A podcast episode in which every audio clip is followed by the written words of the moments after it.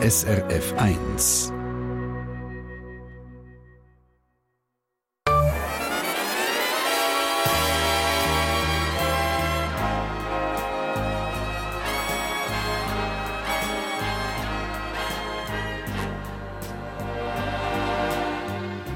Persönlich.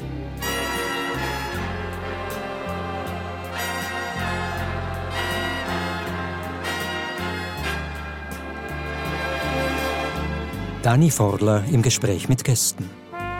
Ja, schönen guten Morgen allerseits. Das ist persönlich live aus dem Kulturzentrum Eisenwerk in Frauenfeld. Danke vielmals, schön seid ihr mit dabei. Meine beiden heutigen Gäste können die Bühne aus ihrem Alltag sehr gut, wenn auch in unterschiedlichen Missionen. Eine Musikerin und eine Comedian kann ich euch heute vorstellen. Die Thurgauerin Lina Baden hat schon als Teenager Songs geschrieben, damals auf einem Klavier, wo sie aus dem Brocki hat können ergattern. Songwriterin ist sie bis heute. Nach einer längeren Pause ist sie wieder zurück. Sie ist 40, ledig und lebt in Zürich in einer anderthalb Zimmerwohnung. Herzlich willkommen. Lina. Dankeschön.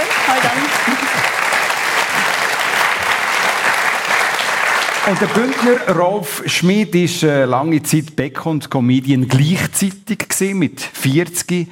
Hat sie in seinem Leben einen grossen Bruch gegeben, er hat äh, seine Bäckereien verkauft, ist quasi auf der Straße gestanden, hat sich durchgekämpft und sich einen Namen gemacht in der Schweizer Comedy-Szene. Er ist 64, dreifacher Vater und seit bald 30 Jahren mit der Dorothee verheiratet. Herzlich willkommen, Rolf. so geht's jetzt. Lina, ich habe gesagt, vor 40 Jahren bist du hier auf die Welt gekommen, in dieser Gegend, in Pfien, als Brigitte Zuberbühler. Mhm. Also nicht als Lina Patten, das ist ein Künstlername. Warum der Künstlername? Ja, also Brigitte Zuberbühler ist jetzt nicht so sexy. Also einfach für die Popmusik geht das Ich habe es nicht passend gefunden. Ich, hab, ja. ich hätte gerne etwas in Anlehnung an meinen Namen genommen, aber ähm, ist ach, nicht gegangen. Ist halt einfach immer nach Institutionen oder nach irgendein Bildungszentrum oder Zeitung oder so ja, ja. Und dann äh, bist du kreativ geworden und wie kommt man denn auf Lina Button? Ja, das habe ich mich auch schon viel gefragt. Ähm, ja, Lina hat mir einfach gefallen und dann äh, irgendwann ist noch ein Button dazugekommen. Ja. Aber wenn ich jetzt dir Lina sage, rede ich gleich mit der Brigitte? Jetzt geht schon. Jetzt geht schon. Aber das ist schon ein bisschen, also, ohne, also, das ist schon ein, ein Doppelleben, oder? Ich habe mich immer daran gewöhnt. Am Anfang ist es mir noch viel schizophrener vorgekommen, aber ja. jetzt ist es einfach so, dass Leute, die mich kennen, seit ich mich mit meiner Musik als Lina ja. bezeichne, ja. ähm, für dich ist es komisch, wenn ich sage, ich bin Brigitte, ich komme überhaupt ja. nicht raus. Ja. Und wenn du hier in diese Gegend zurückkommst, eben gegen Frauenfeld, ins Thurgau, dann ist es komisch für die anderen Leute, die dich als Brigitte können. Oder? Ich denke es, ja. ja. Wie ist das bei dir, Rolf Schmidt? Äh, hat es nie Momente gegeben, wo du gedacht hast, mal ein Künstlername wär's? Also man hat mir gesagt, Rolf Schmidt ist so, äh, so bedeppert den Namen, dass man äh, unbedingt behalten und und, äh, und ich denke, ja, dann, also ich habe ja immer, immer auch etwas gemacht, was man mir gesagt hat. Ja, okay. 64, habe ich gesagt, eingangs bist du, du hast dich letzten Monat für die AHV angemeldet. Was yeah. das für dich für einen Moment gewesen? Dir, aufhören zu arbeiten ist zehnfach so schwierig wie einfach anfangen zu arbeiten. Das ist einfach so ein Scheissdreck. Was die, ist wollen, die wollen so viel wissen. Also was Formular schon längst so. vergessen. Ja, ja, Wie viel und bist schon zum dritten Mal verheiratet und hast Kinder, was weiß ich. Also klar habe ich, aber wie alt die sind, wenn sie auch noch wissen, habe ich dann anschauen müssen. Und einfach, ja, es ist wirklich eine ganz schwierige Geschichte. Und jetzt habe ich aber erfahren, dass du ausgerechnet jetzt kurz vor deiner, deiner Pension eigentlich das erste Mal in deinem Leben eine Festanstellung hast von 20 Prozent. Ja. Und was, bin, was bin, ist denn das jetzt verrückte Krebs neue Mensch? Ja, das ist so, das habe ich eben, also ich bin, ich bin ein, ein ziemlicher Amateur, bis so sagen. Ich habe mich noch nie anstellen lassen. Das ganze Leben nicht bis jetzt? Das ganze Leben bin ich immer, immer frei gewesen. Und dann habe ich gedacht, das habe ich noch nie gekannt. Jetzt habe ich mich anstellen lassen für 20 Prozent in einem, in einem Behindertenheim. Also nicht, nicht als Insass, sondern als, äh, ich bin dort in der Küche. Also du bist Bäcker gewesen, ja, ja Bäcker gewesen und mache dort einmal in der Woche, einen halben Tag jetzt nur noch, ähm, äh, Brot und, und Zöpfe und, und, und Dessert und haben eine hohe Freude. Geil. Ja. Also zurück zu den Wurzeln, oder? Ja. Und das mit einem festen Arbeitsvertrag mit 64. Das genau. ist eine genau. neue Dimension für dich. Das ist äh, etwas Neues und das, äh, das löst sich ja jetzt dann auf nächstes Jahr im, ja. äh, im äh, April. Dann hast also du doch noch einen Moment können haben. Einen kleinen Moment habe ich noch spüren.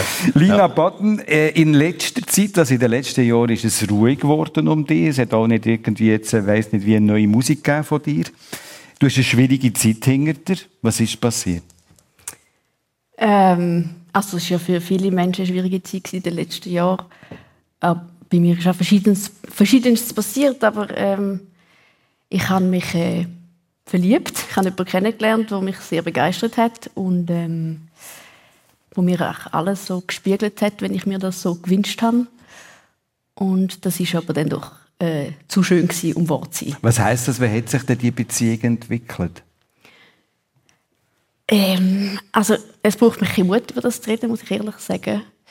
Ähm, aber ich glaube, ich finde es wichtig, ein Stück weit meine Erfahrungen zu teilen, weil ich mhm. mir dann zumal sehr gewünscht hätte, ich könnte so etwas am Radio hören. Ähm, es hat sich sehr äh, eine Dynamik eingestellt, die enorm verwirrend war für mich. Also sehr ähm, manipulativ, sehr subtil und ähm, viel mit Kritik an mir oder meinem Verhalten, wo ich mir dann sehr zu Herzen genommen habe am Anfang. Weil man denkt, ja, das Gegenüber meint es ja auch so gut mit einem, wenn man es selber mit dem Gegenüber meint. Und dann habe ich ähm, mich sehr angefangen hinterfragen und mir viel Schuldgefühl gemacht und das ist immer so im Wechsel mit wieder ähm, viel Liebesbekundungen und so. Aber es hat dich fertig gemacht. Ja, es ist mir immer schlechter gegangen. Ja, es hat mich wirklich, es hat mich sehr bodigt. Das heisst, es musste zu einem Schnitt kommen, es musste aus dieser Beziehung rausgehen, irgendwann, oder? Wie hast du ja, das geschafft? Es war schwierig, weil ich sehr lange nicht erkennen konnte, was das ist, was da abgeht. Ich habe mich auch sehr zurückgezogen und, und äh, habe mich sehr geschämt. Auch, weil ich gemerkt habe, irgendwie stimmt etwas überhaupt nicht und ich lasse sehr viele Sachen mit mir machen, die eigentlich nicht tolerierbar sind. Ähm, habe mich aber schuldig gefühlt, auch zum Gehen. Und ich habe mich dann angefangen zu informieren und habe dann herausgefunden, ähm, ja, was da läuft. Und ähm, wie meinst du das, was da läuft? Also ich bin dann, ich habe dann erfahren, dass, dass sich das narzisstischer Missbrauch nennt, also eine mhm. Form von emotionaler und psychischer Gewalt. Und ähm, ja, ich tue das da jetzt wirklich auch so deutlich einfach sagen aus dem Beweggrund, dass es vielleicht mhm. jemandem könnte ein Hinweis sein, der in so einer Situation für sich befindet. Wie geht es dir heute? Es geht mir grundsätzlich viel besser. Also ich habe gewusst, als ich dort raus bin, das braucht jetzt ganz viel Arbeit, weil ich mich wirklich recht zusammensammeln und wieder auch so mein eigenes Selbst aufbauen und habe das dann auch so gesehen als mein Teilzeitjob für die nächsten mindestens ein paar Monate. Und ähm, ja, und du hast auch, äh, ich würde jetzt sagen, das hat sicher auch stark miteinander zu tun, aus den Erfahrungen, die du hier gemacht hast und dieser schwierigen Zeit, wenn ich sie jetzt einfach so pauschal habe beschrieben, äh, einen Song gemacht, der ist jetzt auch kürzlich rausgekommen. Das erste Mal ein Mundart-Song überhaupt von dir. Und wir hören ganz kurz rein in den Titel, der heisst «Kopf». Bin ich denn immer noch da? Oder habe ich mich selber verloren? Ein zweites Mal höre ich Stimmen von überall. Aus der Ferne wie im Traum, kann es nicht verstehen. Das Lina Baden, ein kleiner Ausschnitt aus dem Song. Kopf. Also da tust du ja schon auch dein Innenleben preisgeben, ein bisschen weit, oder? Also. Ja, also der Song ist wirklich so in, einer Situation entstanden, in dieser Zeit, wo ich mich enorm äh, gefangen gefühlt habe. Ich glaube, darum ist das auf Mundart einfach so passiert. Das ist also nicht so, dass du jetzt Mundartsängerin wirst? Äh, also nein, ich habe es mir gar nicht überlegt. Keine Ahnung. Immerhin ist der erste Stein jetzt gesetzt. ja. ja. Äh, wenn ich mir jetzt überlege, also Rolf Schmidt, im Alter von der Lina, wo du 40 bist, bist du auch so in einer Krise drin sage ich jetzt mal, eigentlich vom Schiff aus. Also du hast äh, dann die drei Bäckereien, äh, die du geführt hast, verkauft mit all den Mitarbeitenden, die du auch Verantwortung hast. Ich glaube, etwa zwei Dutzend Leute waren das. Was ist dort passiert? Es ist äh, schon eine ähnliche Geschichte, wie, äh, wie die Lina hatte. Also, mein, mein, Papa hat das gemacht mhm. mit mir. Aha. Und lang, also ganz, ganz lang.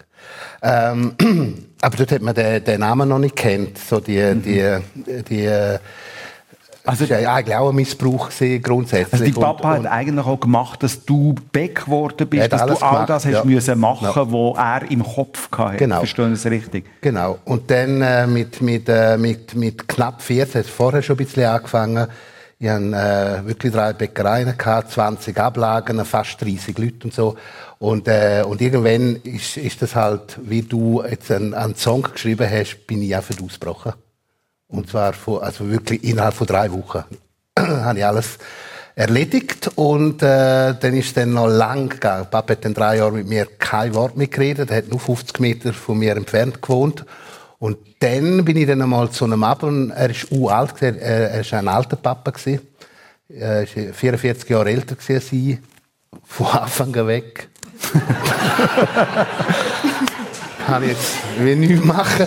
Äh, und dann bin ich zu ihm und habe gesagt, äh, wir, wir müssen miteinander wieder reden, also einfach wegen dem Sterben, oder? Und wenn er jetzt geht und wir in drei Jahren miteinander nicht reden, das geht nicht, also das ist gemein, also mir gegenüber. Und äh, nachher haben wir wieder geredet, so ein bisschen halt das Nötigste. Und du hast, nachdem die Bäckereien verkauft hast, ja, äh, ich meine, du bist dann, du bist dreifacher Vater damals. Du hast irgendwie wahrscheinlich auch Zukunftsängste gehabt. Du hast zwar das Comedian-Ding schon gemacht gehabt, eine lange Zeit auch parallel, aber gleich. Also das ist schon eine grosse Belastung gewesen und du hast die irgendwie müssen durchkämpfen in verschiedenen Jobs, oder? Ja, aber, aber das ist, äh, also in dem immer gesagt, das ist wie eine Hirnlehre auch gewesen. Also man, man hat in dem Moment hast du hast nicht Angst. Also klar sind drei äh, kleine Kinder daheim gewesen, eine Frau und äh, und dort habe ich gerade noch ein Haus gekauft, ein altes. Mhm. Äh, mit, ich habe immer wollen mit so, mit so äh, 35, 36 und das ist ein bisschen später gewesen, das Haus haben. Und das war schon, schon komisch gewesen. Einfach kein Geld und äh, so ein bisschen auf der Straße. Aber man entwickelt dann halt und zuerst mal, ohne dass man mir gesagt hat, was ja. ich muss machen muss. Und dann hat es eben nachher eine wahnsinnige Idee gegeben. Also du hast zum Beispiel auch die Idee gehabt, mit einem Risotto-Kochtopf unterwegs zu sein, ja. zu den Leuten herzugehen, zu kochen ja. und gleichzeitig noch Comedian zu sein.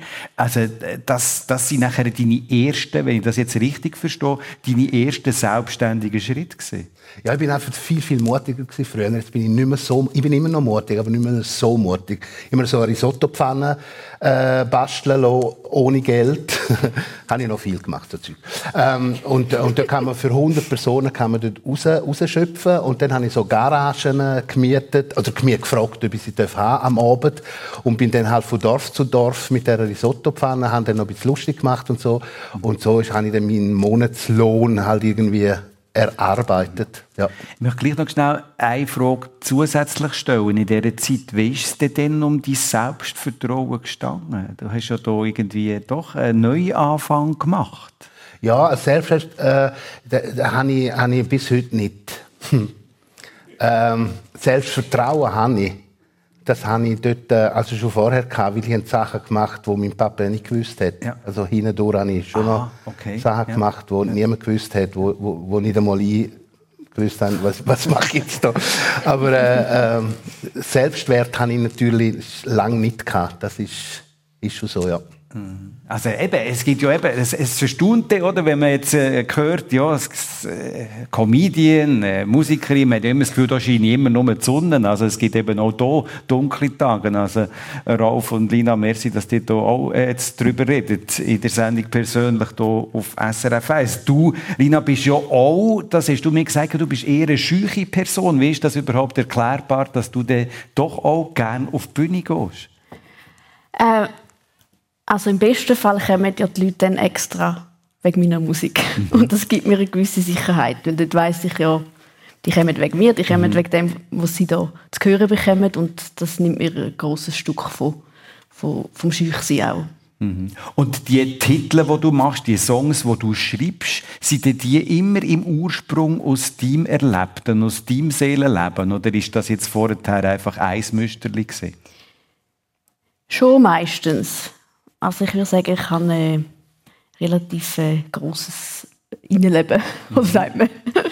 ein beschäftigtes Innenleben. Ähm, und das muss dann einfach manchmal ein Ventil haben. Mhm. Aber du schreibst schon mal eigentlich im Auftrag, oder? Also für irgendjemanden oder für Habe ich auch schon gemacht. Oder, also das ist ja die erste Vorgaben, oder wie geht das?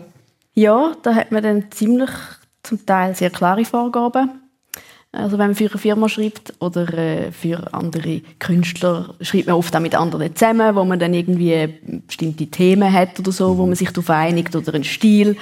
Und das ist dann, äh, ja, das finde ich auch sehr spannend, weil man hat dann nicht alle Optionen. Und wenn ich für mich schreibe, kann ich ja, ja, ja irgendetwas machen. Und, äh, das, das also bist du so ein bisschen dann in dem Moment, wenn du für jemand anderes schreibst, bist du so wie eine Architektin, die ein Häuschen baut, eine Art, nach Vorgaben. Ja. So und so viele Zimmer und Quadratmeter. Also ich glaube, es ist noch ein bisschen kreativer, als ich es mir jetzt vorstelle beim Architekt, mhm. aber ähm, oder so, ja, so nehme ich mir das dann raus, dass es doch noch ein bisschen mehr Freiraum gibt. Du hast schon, Rolf Schmid, zwölf verschiedene Programme geschrieben. Du bist, äh, du bist äh, ja, in all diesen Jahren, wo du jetzt hier als Comedian unterwegs bist, also das ist äh, etwas, wo ja extrem viel Kreativität braucht. Also äh, du bist ein Spieler, du bist auch irgendwie ein Bub geblieben, oder? Ich, äh, ja, ja, um, also unbedingt, wir haben nur einen Kindskopf. Ähm, äh, ich habe die nie allein geschrieben. Also der, zusammen mit dem Hardy Hemmi, er hockt da auch irgendwo, ich sage jetzt nicht wo, da im Publikum. Ähm, und äh, wir haben das immer zweite, haben wir das äh, erarbeitet. Allein glaube ich, dass ich bin, ich bin nicht ein, äh, ich bin nicht ein, ein Mensch, wo, wo allein kann sein. Das, das ist das, also. Oh da tue ich euch, ähm, also, es ist unglaublich. Ich könnte es nicht. Also, ich würde, würde eingehen, noch viel mehr. Und darum ist zum Glück auch der, der Hardy von fast am Anfang weg. Was ist denn das für eine Freundschaft, die ihr pflegt? Das so, wie seid ihr zusammen? Eine Nähe. Also, so nach der Nähe. Ja, so, wir streiten viel. Wir können jetzt auch gut streiten. Wir schlagen uns nie. Das machen wir nicht. Und äh, wir, wir lernen aber äh, zum Glück Sachen raus, die wir, wo wir können nachher verarbeiten können. Und ich bin so der der Kreativ, also kreativ, der, der, der halt Zeug bringt und er, der Hard, ist der, der es dann halt aufschreibt und Poeten daraus macht. Das Buch «Igma einfach nicht» hat der Harti Hemmi geschrieben und es sind alles Geschichten, lustige Geschichten aus deinem Leben als Comedian oder aus deinem Alltag. Das ist äh, quasi auch biografisch, wenn du so willst. Da, äh, da seid ihr irgendwie zusammen unterwegs und seid auf die Idee gekommen, das zu machen. Also wir ein neues Programm äh, machen äh, nach der Pandemie. Äh, und und äh, ich eigentlich keins mehr machen, weil ich einfach zu faul bin zum auswendig lernen. Und dümmer werden. Ich glaube, ich werde auch dümmer, weil der Kopf wird ja grösser. Und das Hirn bleibt ja, bleibt ja klein, kleiner, also im Verhältnis dann. Und, und ich habe jetzt gemerkt, das geht jetzt nicht mehr.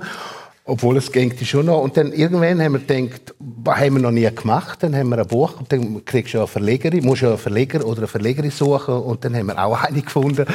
Äh, und das ist halt wie Lotto 6 und irgendwann wird es gedruckt und irgendwann äh, siehst du es in der Buchläden und dann denkst hm, Super. Jetzt auch noch ja. ein Buch, oder? Also du hast ja eigentlich deinen Durchbruch also erst gegen die 50 gehabt, oder? Nein, nein, nein, nein. Nein, also so Jetzt zwischen 40 und 50. Jetzt, das stimmt es. Ähm. Also ich können einfach noch, dass äh, ich mache einfach nicht den Spruch, der dann nachher gross geworden ist, dann bist doch du schon über 40 gewesen, oder? Äh, ja, knapp so, gerade so Eben. drüber, ja. Eben. Das meine ich. Ja, ja. Na und?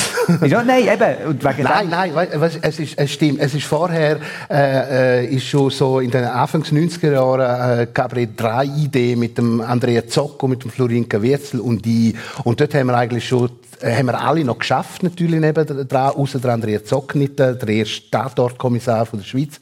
Und dort haben wir so viel Erfolg gehabt, dass ich eigentlich, wir haben 150 Auftritte pro Jahr gehabt. Eigentlich bin ich immer von den Auftritten direkt im Bachstube. Und das, äh, fünf, sechs Jahre haben wir das miteinander gemacht. Und dann habe ich natürlich schon einen Vorsprung gehabt. Und dann äh, mit 40 habe ich einfach aufgehört und ab 40 habe ich mit dem Geld verdient. Also das nennt man ja den Profi. Ja, eben, das habe ich wahrscheinlich gemeint, ja. dass du kurz... Genau. Und dann ist natürlich, der, im Magafen ist ein Lotto 6 2004. Also deine Prägung eigentlich, ja, oder? Du bringst irgendwie nicht mehr weg. Was Nein, ist eigentlich, wenn weg. du ein Programm hast und du bist vor Publikum, das es nicht lustig findet? Wie ist das auszuhalten? Dann gibt es eine Publikumbeschimpfung. Ganz am Anfang habe ich das gemacht, bis mir dann jemand gesagt hat, das, du kannst das nicht machen, du, bist einfach, du bist, musst einfach besser werden und so. Dann, äh, bin ich dann besser geworden und, und seitdem äh, ist das noch nie passiert. Also klar, äh, wenn so die grossen Säle habe ich auch dürfen lang bespielen. Wenn so 600, 800 oder 1000 Leute drin hast, dann, äh, wenn, da, wenn das 200 nicht lustig finden, das merkst du vorne gerne nicht. Das aber äh, wenn es kleiner wird, bei 100 und 50 finden sie oder, ja. Da hat es auch schon ab, abverreckte Vorstellungen gegeben? Ja, aber nie so, dass ja. jetzt die Leute, die Leute äh, aufgestanden sind und und raus sind. Also nicht alle. so. Der Rolf Schmidt hier in der Sendung persönlich auf SRF 1 zusammen mit der Lina Batten, Musikerin, Songwriterin, äh, hier in Thurgau, also in Pfien aufgewachsen mit einer zwei Jahre alten, äh, älteren Schwester. Vater Schriftsetzer, Mutter kaufmännische Angestellte und ihr habt bei euch daheim kein Fernsehen gehabt. Wie fest hat dir das gewohnt? Oh, fest. ich habe nämlich so Pläne gezeichnet mit irgendwelchen, äh, wie wir könnten Fernsehen machen Es hat nie funktioniert, aber einfach so aus Protest. Also, aber der hätte tatsächlich vielleicht mal bei den Nachbarn können schauen oder so, oder? Ja, so. Es hat angefangen mit einem guten Nachtgeschichtli und dann äh, später in den Jugendjahren habe ich meiner Mutter gesagt, es kommt ganz, ganz wichtige Diskussionssendung. Das sind dann all die, die Talkshows am Nachmittag, die dummen. Ähm, ja, oder dann am Abend irgendwie mal Benissimo oder ja, so ja. Sachen. Ja. Habt ihr Fernsehen gehabt, Rolf? Das ist, eben lustig. Also, äh, ich bin ja so alt gefangen. Äh, dass in unserem Dorf hat äh, erst, wo ich siebten war, also in die Schule gegangen bin, ist der erste Fernseher vom Gemeindepräsident. Und äh, war nur am Berner gesehen, nur blöd, der hat einfach der erste Fernseher gehabt, so.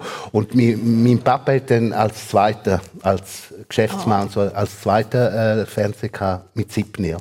Vorher hat äh, es ja. einfach nicht gegeben. Ja gut, aber bei dir ist es bis weit in die, die Teenagerzeit gegangen, oder? dass du den, den Fernseher irgendwie ein bisschen vermisst hast, so wie ich das jetzt spüre, dass du auch nicht hast können mitreden mit den anderen. Hey, das oder? ist heute ja. noch so Das ist sogar heute noch so. du redest mit und sagst, das kennst du nicht. Ich so, oh, ja, ja, Bahnhof. Dafür hast du, den, ich habe es eingangs schon gesagt, auch als Mädchen schon, Hast du stundenlang gesungen? Hast du Lieder gemacht? Äh, also, äh, wie, was hat dich da angetrieben? Hey, ich weiß es nicht. Also mein Papi hat mega viel gesungen ah, früher mit, mit, mit uns, meiner Schwester und mir und ähm, das hat man einfach so gemacht und dann habe ich das auch am Morgen früh gemacht, bis ich bereit war für den Tag. Hast du einfach das erste Mal müssen singen? Habe ich müssen zehn Ist das schon die, die Idee gewesen, irgendwie ein Popstar zu werden oder so? Nein, ich habe ich habe gar nicht begriffen, dass es ein Beruf kann sein kann. Weil mhm. eben einfach, wir, die haben so viel gesungen und wir haben Platten von den Beatles und all diesen Künstlern, die meine Eltern gerne hatten. Mhm. Und dann habe ich einfach gedacht, aha, okay, singen alle und die einen machen halt Platten und die anderen machen das halt nicht. Und wir machen jetzt das glaube ich nicht. Mhm. so. Das war so meine Vorstellung von dem. Nein, ich habe das nicht wieder. Eben, auf der einen Seite sagst du, es ist viel gesungen worden bei euch daheim, aber es ist auch dort nicht alles immer im Lot gewesen. Also äh, deine Eltern, äh, die haben sich nicht immer so optimal verstanden. Es hat komische Stimmungen gegeben äh, bei euch daheim. Wie dich das geprägt? Also dann habe ich es wahrscheinlich einfach so genommen, wie es war und mhm. habe das relativ normal gefunden. Ähm, obwohl ich schon dort manchmal so gedacht habe, oder ich bin so hin und her gerissen und habe gefunden, ah, ich will, dass es einfach gut ist zwischen euch oder ich will, dass ihr euch trennt, aber dann habe ich mich irgendwie auch nicht gut gefühlt damit und ähm, ja, habe einfach... Also du hast dich angepasst? Ich habe mich mega angefangen anpassen, weil ich gemerkt habe, dass sie sehr beschäftigt sind auch so mit dem Dysfunktionalen ihrer Ehe und dann immer schön Fühler ausgestreckt und geschaut, dass ich nicht äh, irgendwie auch noch eine Belastung bin.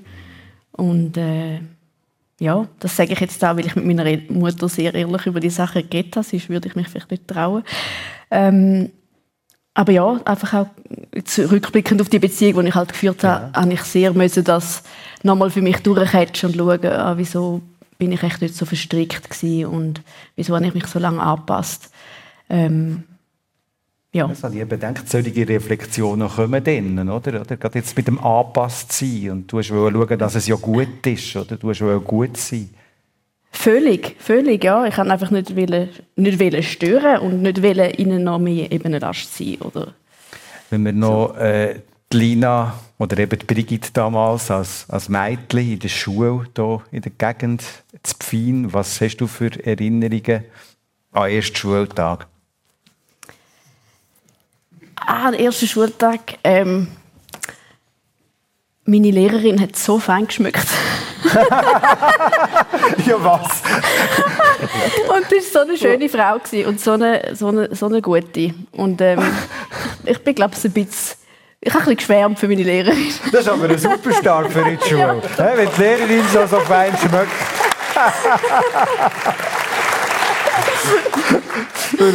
Rolf, was hast du für Erinnerungen an den ersten Schultag? Ja, äh, es darf wohl neben dem Geschmacklichen sein. Nein, äh, also wir hatten einen Lehrer. Gehabt, mm, das war ja so Schule halt von der ersten bis zur sechsten Klasse äh, alle in einem Dings drin und ich, ich bin mit einem, mit Jenischen bin in die Schule gegangen. Ähm, ganz ein kleiner Willi äh, heißt, der gibt's immer noch, heißt er und mein Lehrer, das ist so ein Schönling gewesen, aber er, äh, er lebt noch, warte, ich muss aufpassen. Ähm, er ist, äh, ja, es ist so eine, so ganz eine eigene Pädagogik gewesen, die er wahrscheinlich nie gelernt hat. Also schon, und der, also, aber, ähm, und der Willi, den du jetzt angesprochen hast, ja. das ist die Schulkollege geworden, der auch. Ja, lang. Also in der ersten Klasse ähm, sind wir zusammen, wir sind sehr gute Freunde gewesen. Äh, wo ich dann in die zweite gekommen bin, bin ich dann allein in der zweiten Klasse, weil ich, also ich bin äh, 59 in Jahrgang, ja. So, ja. Und er ist dann in der ersten geblieben und dann bin ich dann in die dritte gekommen und ähm, auch allein und er ist immer noch in der ersten gewesen. Oh. Und in der vierten, wo ich dann im vierten gekommen bin, ist er dann ähm, äh, äh, ist eigentlich fertig mit der Schule. Er ist also, raus, ja. Du bist jetzt auch nicht wahnsinnig erfolgreich in der Schule, oder? Also du hast zwar irgendwie die gewusst durchzumischen in der Primarschule mit Hilfe.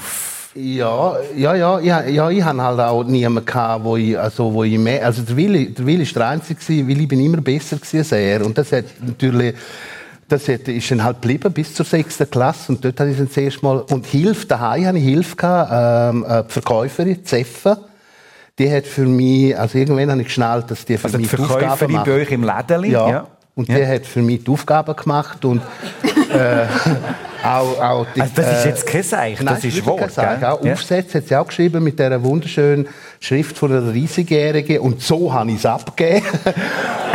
und der Lehrer hat, äh, er hat auch nichts gesagt und ich habe gedacht, ja, wenn, dann ist ja gut und so also, ist das. Du hast, äh, um es ein bisschen zusammenzufassen, du hast dann nachher äh, die Sekundarschulprüfung nicht bestanden? Ja, aber, aber sowas von nicht. Aber das ja. ist auch... ja, gut. Das ist auch klar. Also, weil ich wirklich nichts können. Ja. Und dann hat man müssen eingreifen. Deine Eltern haben dich nachher ins Internat, mit zwölf ins Internat gesteckt. Mein Vater hat nachher geschaut, dass ich dann eine zahlte äh, Sekundarschule machen darf im, ja. im Kanada. Also du sagst dein Vater, hä? Explizit. Ja, ja, das ist alles, hat alles. Also Psychiater hat auch mein Vater mich geschickt, weil er hat dann gefunden, es stimme etwas nicht mit mir. Kann ich jetzt nicht beurteilen. äh, und nachher hat er mich dann, äh, das ist aber dazu mal noch so ein bisschen, glaube ich, noch gang und gäbe gewesen, dass so, so Geschäftsleute, äh, Kinder, aber es ist ein Knabeninstitut äh, Gräserli das ist auf der Schwegalp. Also das ist ja eigentlich eine Erziehungsanstalt gewesen. Mhm. Und was, also da, du bist ja auch in einer, Schicksal, in einer Schicksalsgemeinschaft drin, oder? Das sind aus 55 hat es ja. 55 Jungs. Jungs, genau. Ich habe erst mit 16 gemerkt, dass da noch ein anderes Geschlecht rum ist. Also du bist ja, ja, du weißt, du, wo du aha, bist, so oder? meinst, ja, du bist, ja. ja. Und dann Wald, oder? Ja. ja.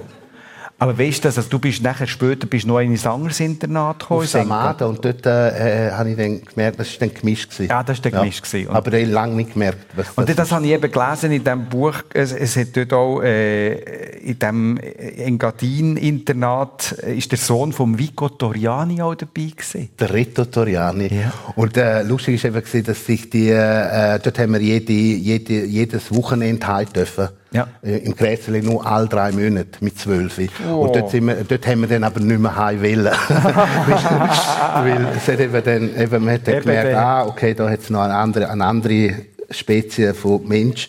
Ähm, wo gut schmeckt.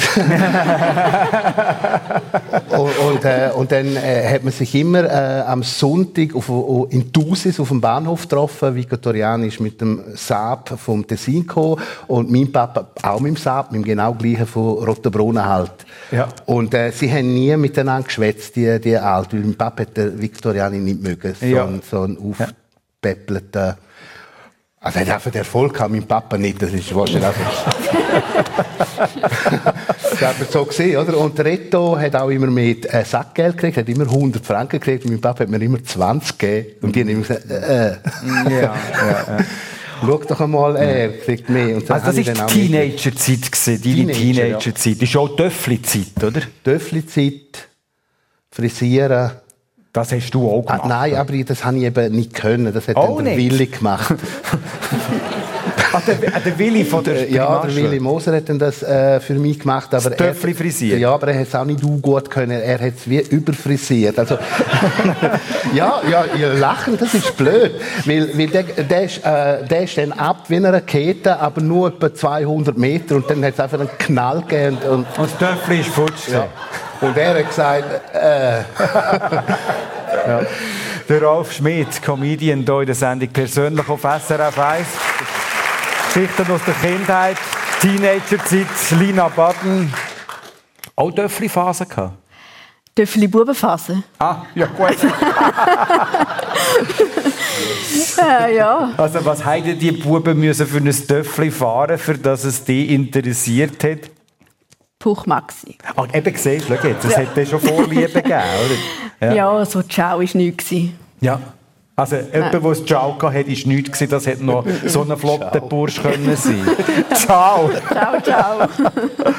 und, und du hast keins gehabt? Hey, ich hätte gerne eins gehabt, aber das ist irgendwie, Mike das irgendwie nicht, nicht gehabt. Aber ich wir ist haben das dann, so, mhm. hast, hast, wir sind hinten drauf gehockt. Ah. Ja, wir haben angehängt mit dem Velo. Angehängt sind wir ja, so, ja, ja. genau. Mhm. Ja. Aber ja. du hast dafür, äh, ich meine, du hast wieder andere. Du hast den Fernseher gehabt, du hast davon singen, du hast kein Töffel gehabt und du hast dir aber, und das finde ich bemerkenswert, mit Sackgeld und Geburtstagsgeld und weiß nicht was alles, dir das so zusammengespart, dass du in der Brocki ein Klavier hast können ergattern, dass du ein Klavier hast können kaufen. Jawohl. Ja, ich habe immer Klavier spielen. Seit, seit dann, wo man das erste Instrument ausgelesen hat. Und irgendwie, das ist immer noch ein, ein ja, für und Schlusszeichen Running Gag zwischen mir und meiner Mutter. Also, das halte ich ihr, glaube ich, noch ewig vor. Sie hat das einfach nicht wollen. Sie hat einfach äh, Sie hat gefunden, ja, dann verleidet es dir in drei Wochen wieder. Und ich habe gefunden, Mann, ich sage doch schon seit drei Jahren, das verleidet mir nicht in drei Wochen wieder.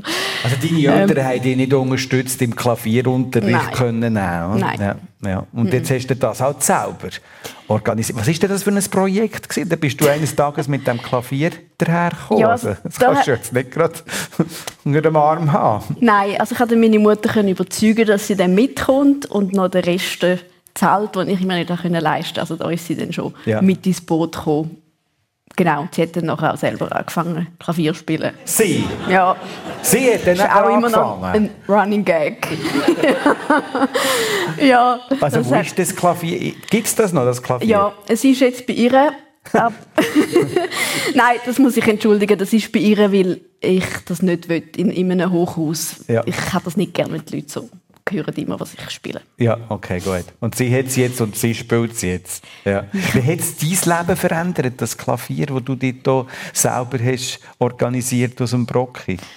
Ja, das ist natürlich eine sehr schöne Wendung für mich. Ähm, ich habe dann auch angefangen, Songs zu schreiben.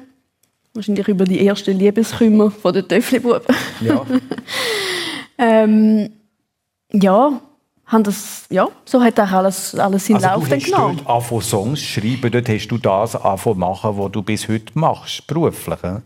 Genau, ich hoffe, ich bin ein bisschen besser geworden seitdem im Songschreiben, aber genau das hat dort gestartet. Berufswahl, die hast du eigentlich, wenn ich das, Rolf Schmid, äh, mir jetzt überlege, gar nicht so richtig gehabt, wenn du sagst, dein Vater hat das in den Weg geleitet, dass du musst Beck lehren, oder habe ich das jetzt falsch verstanden? Ja, nein, das war schon so. gewesen. Ich, ich wollte äh, eigentlich immer wollen, äh, Schauspieler werden. Äh, dann bin ich auch mal zum, äh, zum, zu, wie heißen die, die Beruf. Berufsberater. Ja. Und dann hat der gesagt, äh, und hat mir so einen Text gegeben und hat gesagt, in fünf Minuten komme ich wieder. Und ich habe ihn können. Keine Ahnung, was es mit Schauspielerei zu tun hat. Aber egal. Ähm, und das, nein, ich habe es nicht können. Nein, das war wirklich noch fremdbestimmt. Gewesen. Ja. Ja. Und bei dir ist es ein Studium gewesen, Lina.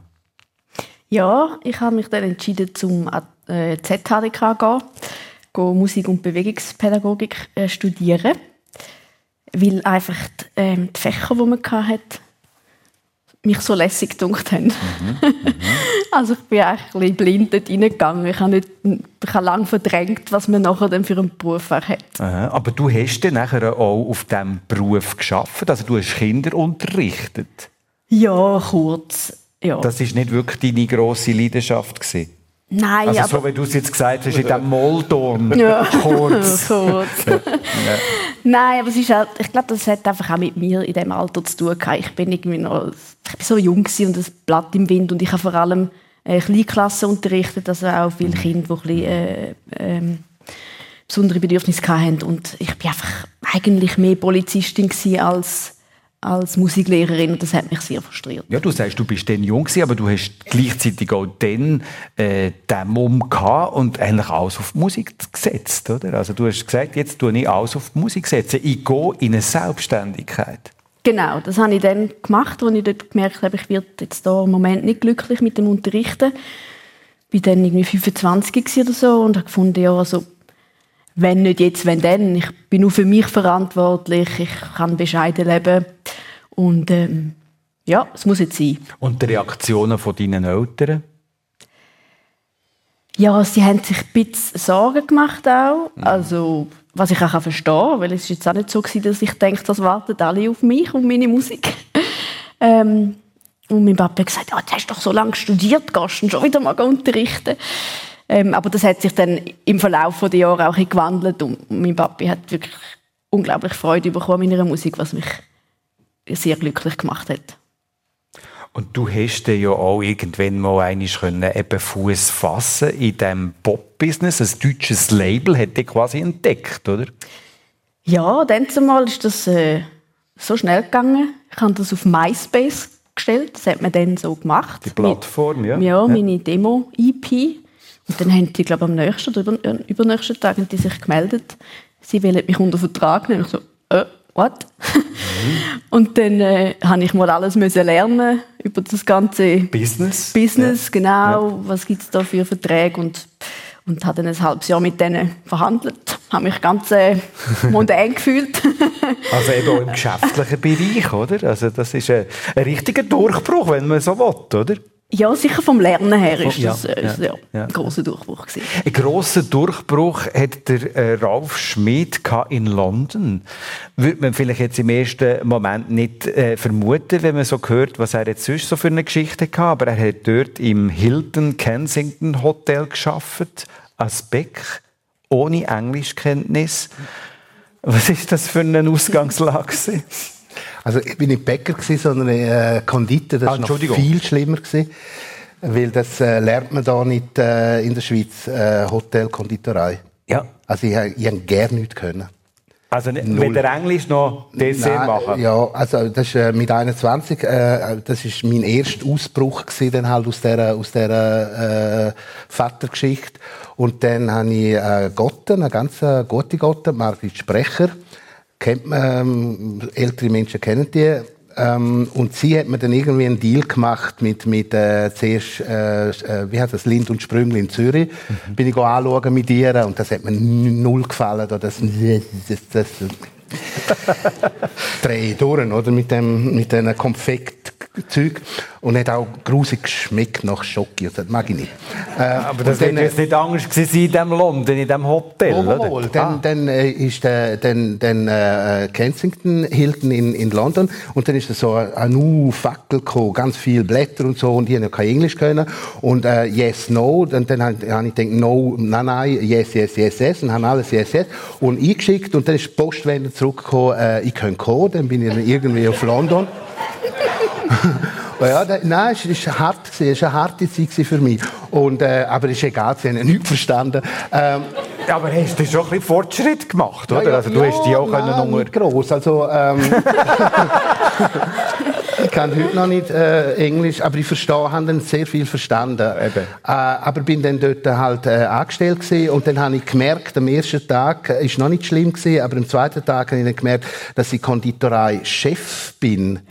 Also, also in der, wahrscheinlich mit, mit Yes Yes habe ich wahrscheinlich gesagt, äh, du bist der Chef, dann ja Yes Yes und so. Und, äh, und das sind äh, 600 Dessert pro Tag, oder? Das ist ein grosses, ein grosses. Aber äh, einfach jetzt noch gestellt, um, um den Punkt zu machen, du hast das schon geschafft, oder? ja, äh, es ist sogar lustig gewesen, weil der, der Chef, äh, der, der, der Chef halt von der Küche, der hat mich auch immer wieder so, äh, ich- das Einzige, was ich verstanden habe, ist Bloody Swiss Man. Und die haben gedacht, mm. die haben dann immer gelacht und so und, und er ist immer verrückter geworden, weil ich ja nichts verstanden habe. Und dann haben sie mir dann irgendeinen Schweizer ähm, äh, dazugestellt, wo, wo das halt übersetzt hat, also die Order, die Blätter, die, die Dessertaufträge. Und du hast ja dort mit Haufen Stars, also du hast Dessert gemacht auch für diverse Stars, oder? Yeah. Yeah. Das ist halt London, gell? Ja, für Blondie und äh, der Hu ist dort gewesen und der Hä und der Hö. Also sind, sind irgendwie, es sind irgendwie alle dort zu dieser Zeit. Das ist 70er Jahre, oder? Sag, bist denn du denn schon mit deiner Frau zusammen gewesen? Eine Art. Das ist noch so, äh, sie lost heute. ja, also eine Art sind wir schon, aber noch nicht, ähm, noch nicht verbunden. nicht verheiratet oder also, so, so ja, auf der, ja, auf der, ja. Suche, auf der Phase vor, vor Suche. Ja. Also der hat noch keine Familie gehabt, der hat nachher eine Familie gegründet, die hat gesagt, hat, Ja. du bist dreifacher Vater, zwei Töchter, ein Sohn, ein Sohn, der im Rollstuhl ist, das Leben lang schon. Äh, das ist ja dann auch noch eine Ausgangslage, da hat er auch zuerst noch müssen lernen, wie mit dem umgehen, oder?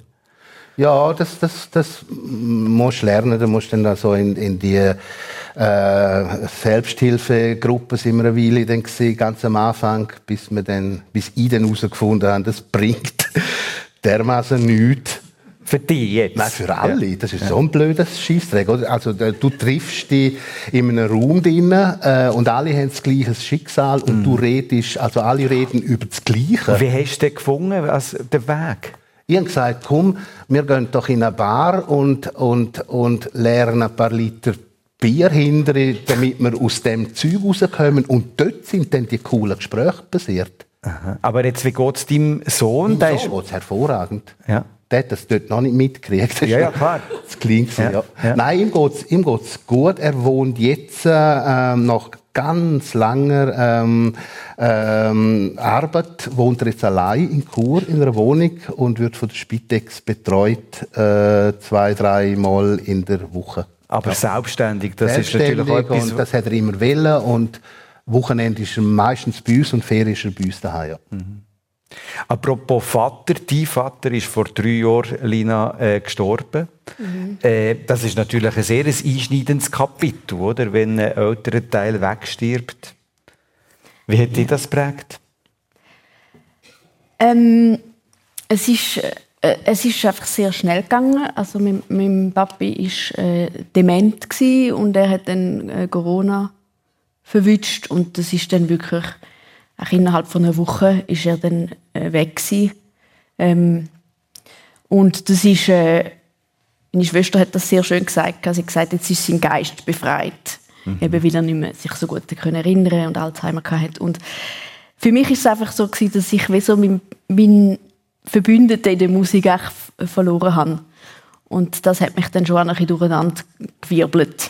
Kannst du dich noch an den letzten Besuch bei ihm erinnern?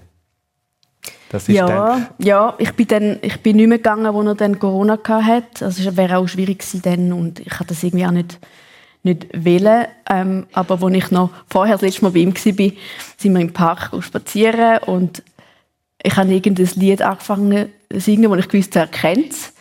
Mhm. Und er hat wie mitgesungen und irgendwann hat er total übernommen und hat einfach äh, völlig für sich einfach improvisiert und ich, ich bin einfach staunend daneben gewesen, weil eben, er ist nicht, nicht mehr so ganz klar im Kopf, aber er hat einfach so Freude gehabt, jetzt da zu singen und das ist wirklich wie das Herz aufgegangen. Das ist ja, mega schön gewesen. Etwas, was nachher eben in einem nonverbalen Bereich auch stattfindet, oder? Ja, ja. es ist eben Musik verbindet auf ja. so vielen Ebenen und das ist wirklich Abschied nehmen für dich? Wie war das? Gewesen? Oh, das war ein bisschen bitter. Äh, es war mir auch wichtig, noch zu ihm ans Sarg zu gehen und äh, ihm ein Lied zu singen, weil er mir so die Musikalität so fest mitgegeben hat. Und das war recht surreal. Gewesen. In dieser Corona-Zeit konnte ich zwar in das Kämmerchen rein, wo er war, aber er war eingepackt, ich habe ihn gar nicht gesehen. Mm. Und ich bin dann da und ich habe mich einfach, einfach das Lied, das er auch gerne hatte, gesungen, brüllt, muss man glaube ich sagen. Mhm. Aber das war auch wichtig für mich. Und ich habe ihm wieder das mitgeben, was er mir geschenkt hat. Lina Baden, ich habe es eingangs gesagt, du lebst in einer anderthalb Zimmerwohnung in einem hohen Haus in Zürich. Ein Penthouse. Ja, sozusagen. oder? Äh, darf ich noch fragen, wie sieht denn das jetzt aus auf die Weihnachten hin? Wir sind jetzt am 2. Advent. Huh. Ist das irgendwie speziell dekoriert oder so? Ich weiß nicht. Hey, du, vielleicht stelle ich mal ein Kerzchen auf zwei oder so. Das ist alles. ja, nein, es ist wie für Weihnachten gar nicht eher, dann treffe ich Leute nehmen anders. Ja. Bei mir ist jetzt nicht so, ja, da kann man jetzt nicht eine ganze Horde einladen zum Essen. Mhm. Und bei dir? Rolf Schmid, also Weihnachten ist jetzt in, in, deiner Kindheit jetzt nicht so eine wahnsinnig positiv behaftete äh, Geschichte gehabt, gell? Äh, aber wie macht ihr es jetzt? Wir sind ja, am zweiten Adventssonntag. Das ändert ständig. Ständig. Also, wir, äh, vor ein paar Jahren haben wir auch von Wichteln und Wichteln ist so... Aber es hat auch einen Vorteil, du musst, hast ja nur jemanden, der dann halt... Ähm, meine Tochter, eine davon, die älteste, die ist Pfarrerin geworden. Hallo geht's? Ja, weil der Schwiegervater äh, Pfarrer, Jugendpfarrer war und irgendwie, keine Ahnung, auf jeden Fall ist die jetzt Pfarrerin. Und die hat aber vorher schon immer an Weihnachten so komische Spiele gemacht. Also komisch, das sind lässige Spiele. Ich, ich bin auch kein Spieler, mag, aber das, das ist okay gewesen. Einfach so Spiele, und dann haben wir ein bisschen getrunken, dann haben wir dann irgendwann mal gedacht, wir können jetzt uns ja nicht, und so geht ja nicht. Und, äh, und jetzt sind immer noch so Spiele und dann kann man das Geschenk dann auspacken, wenn man gewinnt oder wenn man ja. verliert, muss man etwas geben und so. Und das hat dann irgendwie wie so ein bisschen einen, Sinn gemacht, der ganz... Und ohne Singen? Äh, äh, wohl, man hat es probiert, aber das ist... Singen übernehmen die Profis. Ja. Nein, einfach zusammen sein. Äh, und jetzt sind wir auch ja. nur die Familie zusammen wo ja auch ein bisschen grösser wird, Enkel, jetzt haben wir ja noch Enkel, aber die sind nicht obwohl die sind natürlich sind jetzt auch dabei, die stören. Äh, nein, sie sind also sie äh, ist schön, wenn die auch dabei sind und und dann gibt es äh, Ugo zu essen und so und das ist. Da sind wir froh, ja. dass wir irgendwie das in unserer kleinen Welt machen können, gell, Lina? Ja. Vielen herzlichen Dank. Wir sind am Schluss von der Sendung. Lina Batten, Ralf Schmidt. Ich wünsche euch die Weihnachten, die für euch stimmt und die Weihnachtszeit, die für euch stimmt. Danke vielmals, seid ihr da gewesen Danke in der Sendung. Merci vielmals fürs Dabeisein. Äh, schönen zweiten Advent allerseits.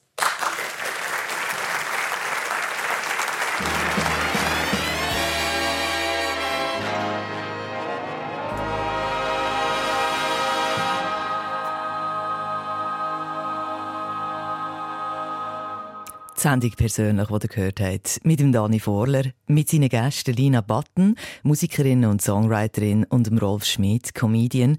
Im Kulturzentrum Isenwerk zu Frauenfeld ist die Veranstaltung gelaufen und die Sendung wird heute Abend um 10 Uhr im SRF Radio wiederholt bei uns. Die könnt ihr natürlich auch schon jetzt nachhören unter srf1.ch-persönlich. Und noch so als Ankündigung für den nächsten Sonntag, äh, den 17. Dezember, Dort ist dort Olivia Rölling Gastgeberin und sie hat Christina Ragettli Autorin, PR-Managerin und Wanderenthusiastin.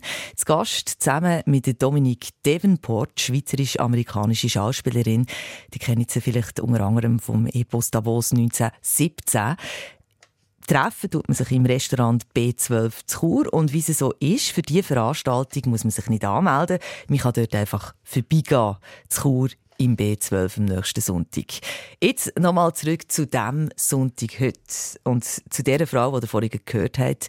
Im persönlichen haben wir über ihre Musik geredet.